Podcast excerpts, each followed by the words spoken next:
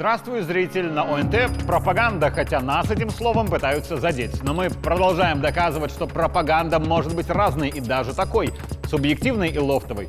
В ближайшие 20 минут мы расскажем о событиях прошедшей недели, о самом главном, но не только о нем.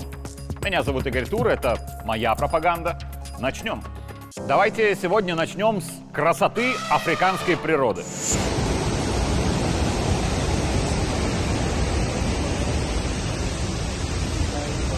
Да, это водопад Виктория, тот самый, о котором все мы читали в учебниках по географии, потому что это единственный водопад в мире, одновременно имеющий более 100 метров в высоту и более километров в ширину. На языке коренного африканского населения он, кстати, называется более точно Моси Оатунья – гремящий дым. И когда его впервые увидел европеец, то затем написал, что жители старушки Европы такой красоты отродясь не видывали. Водопад на границе Замбии и Зимбабве на прошлой неделе посетил Александр Лукашенко во время своего визита в Зимбабве. Здесь я бы мог пошутить о том, что единицы из президентов видели Викторию, потому что Виктория покоряется только настоящим лидерам. Но я не об этом.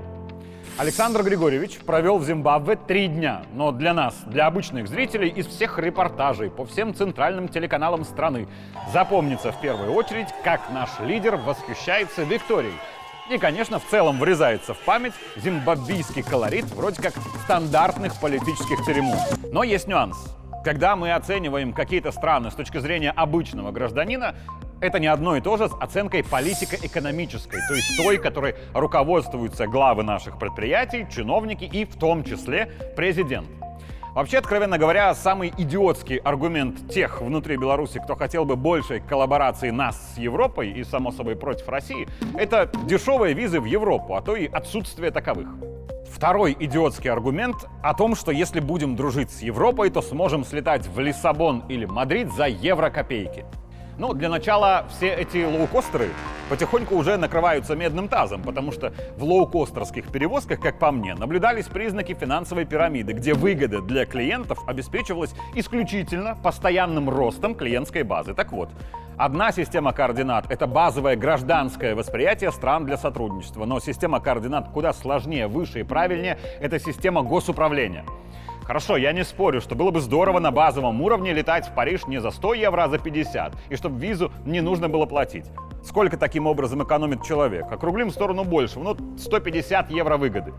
Допустим, в год в Париж слетал миллион белорусов, хотя такого никогда не было и не будет, потому что Париж — это такая европейская бандитизированная помойка, а не только Эйфелева башня. Кто был в Париже, тот меня хорошо поймет. Миллион белорусов, слетавших в Париж, условно сэкономили 150 миллионов евро на расходах, верно? Да, но нет. С точки зрения национальной экономики Беларуси такой расклад плохой, потому что миллион слетавших в Париж граждан потратят там за пару дней прилично много денег, которые могли бы потратить в Беларуси. Но эти деньги вывезены из нашей финансовой экосистемы, что влечет за собой инфляцию. Далее люди, радостно полетевшие в Париж, потратили там, допустим, по 1000 евро, заработанных в Беларуси. Они смогли легко эту тысячу заработать у нас в стране, но нюанс в том, что если вдруг мы подписываем соглашение с ЕС ради бесплатных виз и дешевых авиабилетов, то нам в ответ выставят экономические требования типа роста коммуналки до уровня демократического и закрытия заводов по причине недемократичности экологии. В итоге расходы у белорусов вырастут, доходы упадут, а то и пропадут. Номинально дешево слетать в Париж может миллион человек, как и планировалось. А по факту слетают единицы, остальные разве что с билетом в один конец, для того, чтобы работу попробовать найти где-нибудь в Европе. И именно такой расклад и есть план Евросоюза со всеми этими бесплатными визами и лоукостерами. Вымыть из развивающихся стран рабочую силу. Поэтому везде в мире, что в Беларуси, что в африканском Зимбабве, есть те, кто ангажированно кричат «давайте дружить с Западом». Они по щелчку пальцами решат все наши проблемы, и нам сразу станет жить хорошо. Не станет. Потому что этого щелчка пальцами не будет. А еще, чтобы резко и сразу хорошо. Так не бывает. Не верьте крикунам, скакунам. Только труд, только ваш труд может Благодаря ему вы можете достичь собственного благосостояния. Мы очень хотим, чтобы вы были богатыми и чтобы недра ваши работали на вас. А как бывает, если крикунов послушать? Приезжайте, говорят крикуны, к нам, мы вас ждем. И вот вам условия, чтобы вы приехали. Привозите к нам свои деньги, заработанные в своих странах, и тратьте у нас, будьте счастливы. Потом, правда, вы вернетесь в свои страны, где денег меньше, а потом еще меньше, и вот вы уже не можете самостоятельно содержать свои предприятия. Нет проблем, говорят те же крикуны. Инвестиции. Под этим чаще всего имеется в виду покупка предприятий. И вроде радость приходит, но нет. Потому что затем начинается чарующий процесс модернизации по-европейски. Когда на предприятии ставятся роботы, люди на улицу, а вся выручка утекает из страны владельцам где-то в демократическом Западе. А что делать людям без работы и денег? Ехать в Евросоюз. Но уже не для того, чтобы тратить там деньги и быть счастливыми, а чтобы попробовать там найти хоть какую-то работу, чаще всего низкоквалифицированную и низкооплачиваемую. Так веками жила Африка. Но Африка отказалась дальше так жить, и теперь крикунов демократии отовсюду выгоняет, а работать хочет с теми, с кем можно и нужно договариваться о взаимной выгоде. Те, кто сегодня говорят о том, что Африка просыпается, этим страдают и многие ваши коллеги. Африка давно проснулась. Без Африки не может быть перспективы в мире вообще. Здесь ресурсы, здесь люди – Здесь люди с каждым годом становятся все образованнее. Здесь и сюда идут новейшие технологии. Без Африки мир развиваться не может. Поэтому мы здесь. А еще есть санкции. Это такая незаконная мера экономического воздействия со стороны коллективного Запада на те страны, которые не такие, как должны быть. Но Вашингтон с Брюсселем так перегнули с этими санкциями, что оказалось, что таких не таких по их номенклатуре стран уже чуть ли не больше, чем таких.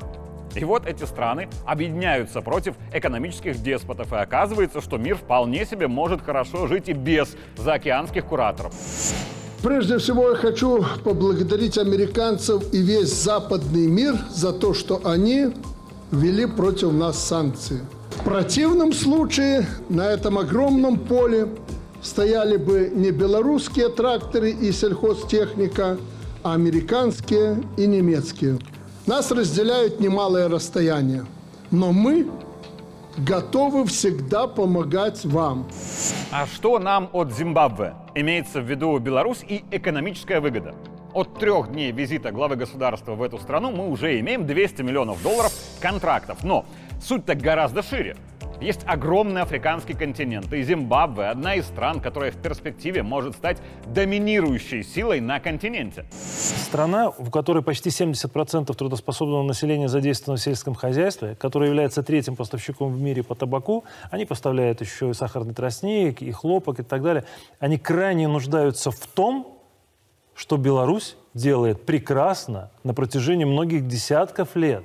То есть техника, сельхозтехника в первую очередь, и в обмен, ведь правильно обратил внимание Дмитрий Александрович, золото и бриллианты или алмазы, да, добываемые, это, конечно, хорошо. Но есть еще, как э, в некоторых фильмах говорится, есть еще некоторые редкоземельные металлы, которые в сто раз дороже золота, да, и которые присутствуют как раз-то в африканских странах. И как раз эта страна, почему президент выбрал, на мой взгляд, Зимбабве? Хорошая страна в Южной Африке, да, такой потенциально классный хаб для того, чтобы распространить Э, сотрудничества Беларуси вот на весь этот регион.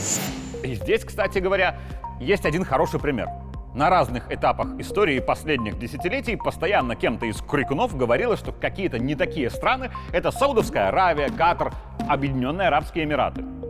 То недостаточно либеральные, то мало демократичные, то права человека там не на уровне, вообще ущемляют сексуальное меньшинство — Забавно, правда, что если вдруг эти страны готовы поставлять энергоресурсы Западу по низким ценам, то на все эти недочеты тут же закрываются глаза. А вот если артачатся, тогда включается режим коллективного экономического и политического давления. Есть Беларусь, которая при Лукашенко всегда была готова работать с этими странами. И когда они были под санкциями, и когда под санкциями были мы, и когда мы вместе были под санкциями, вне зависимости от конъюнктуры мы договаривались.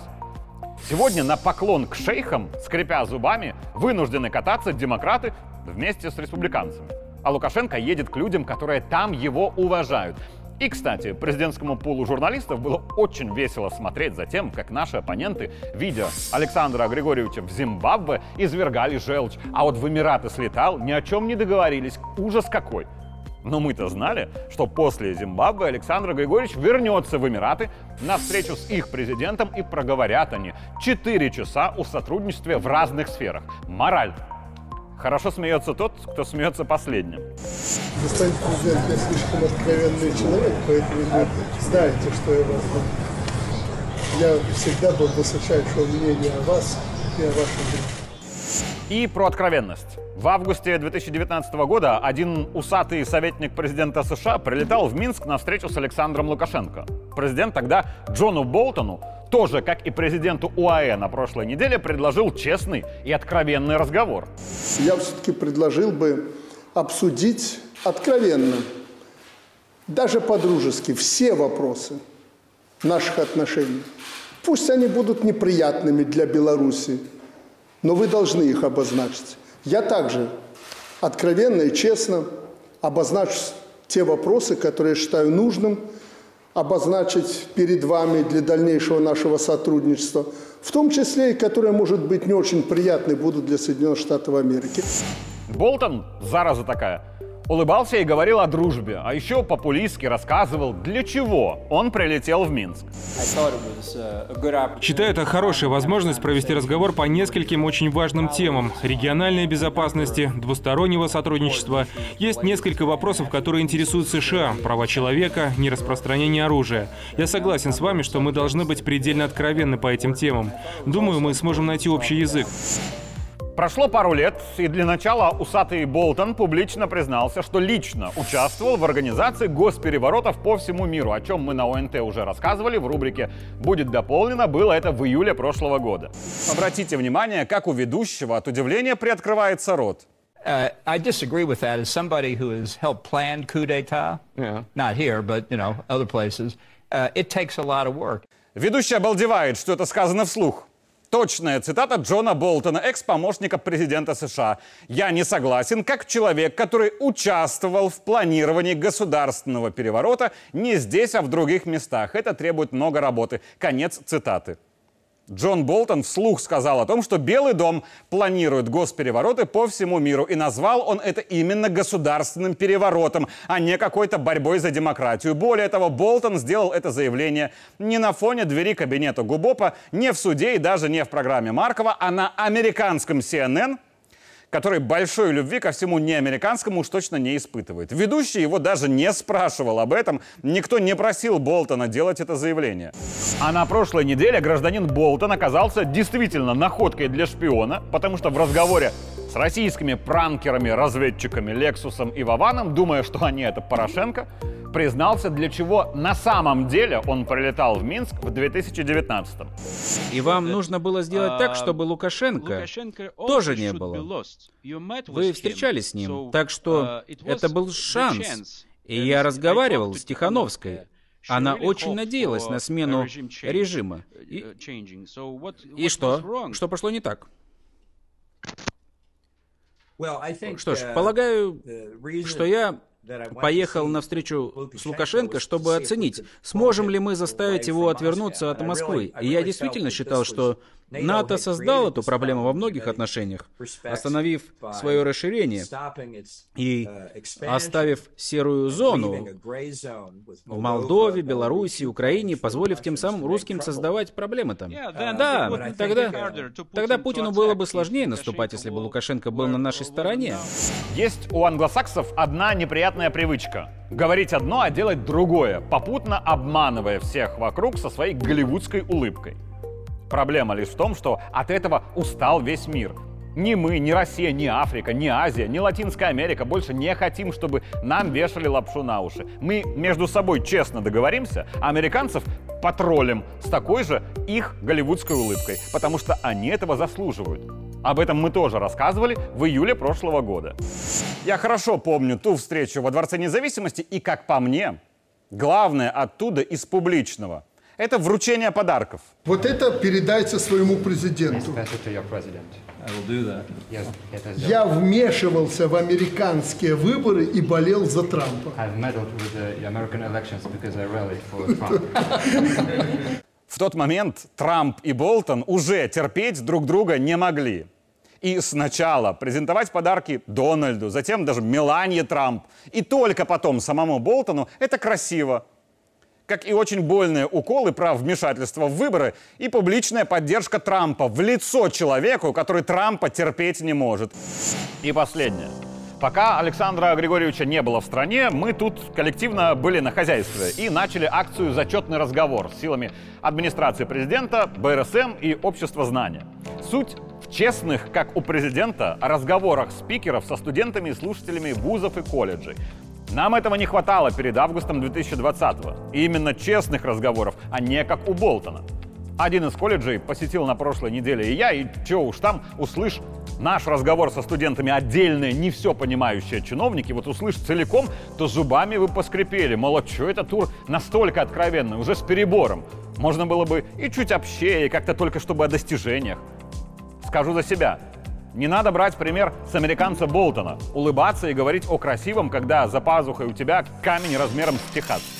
Давайте брать пример с Лукашенко и быть откровенными. Наши люди от нас именно этого и ждут. И чтобы быть откровенным до конца, у нас на прошлых неделях как-то по стране порой вода пропадала в городах.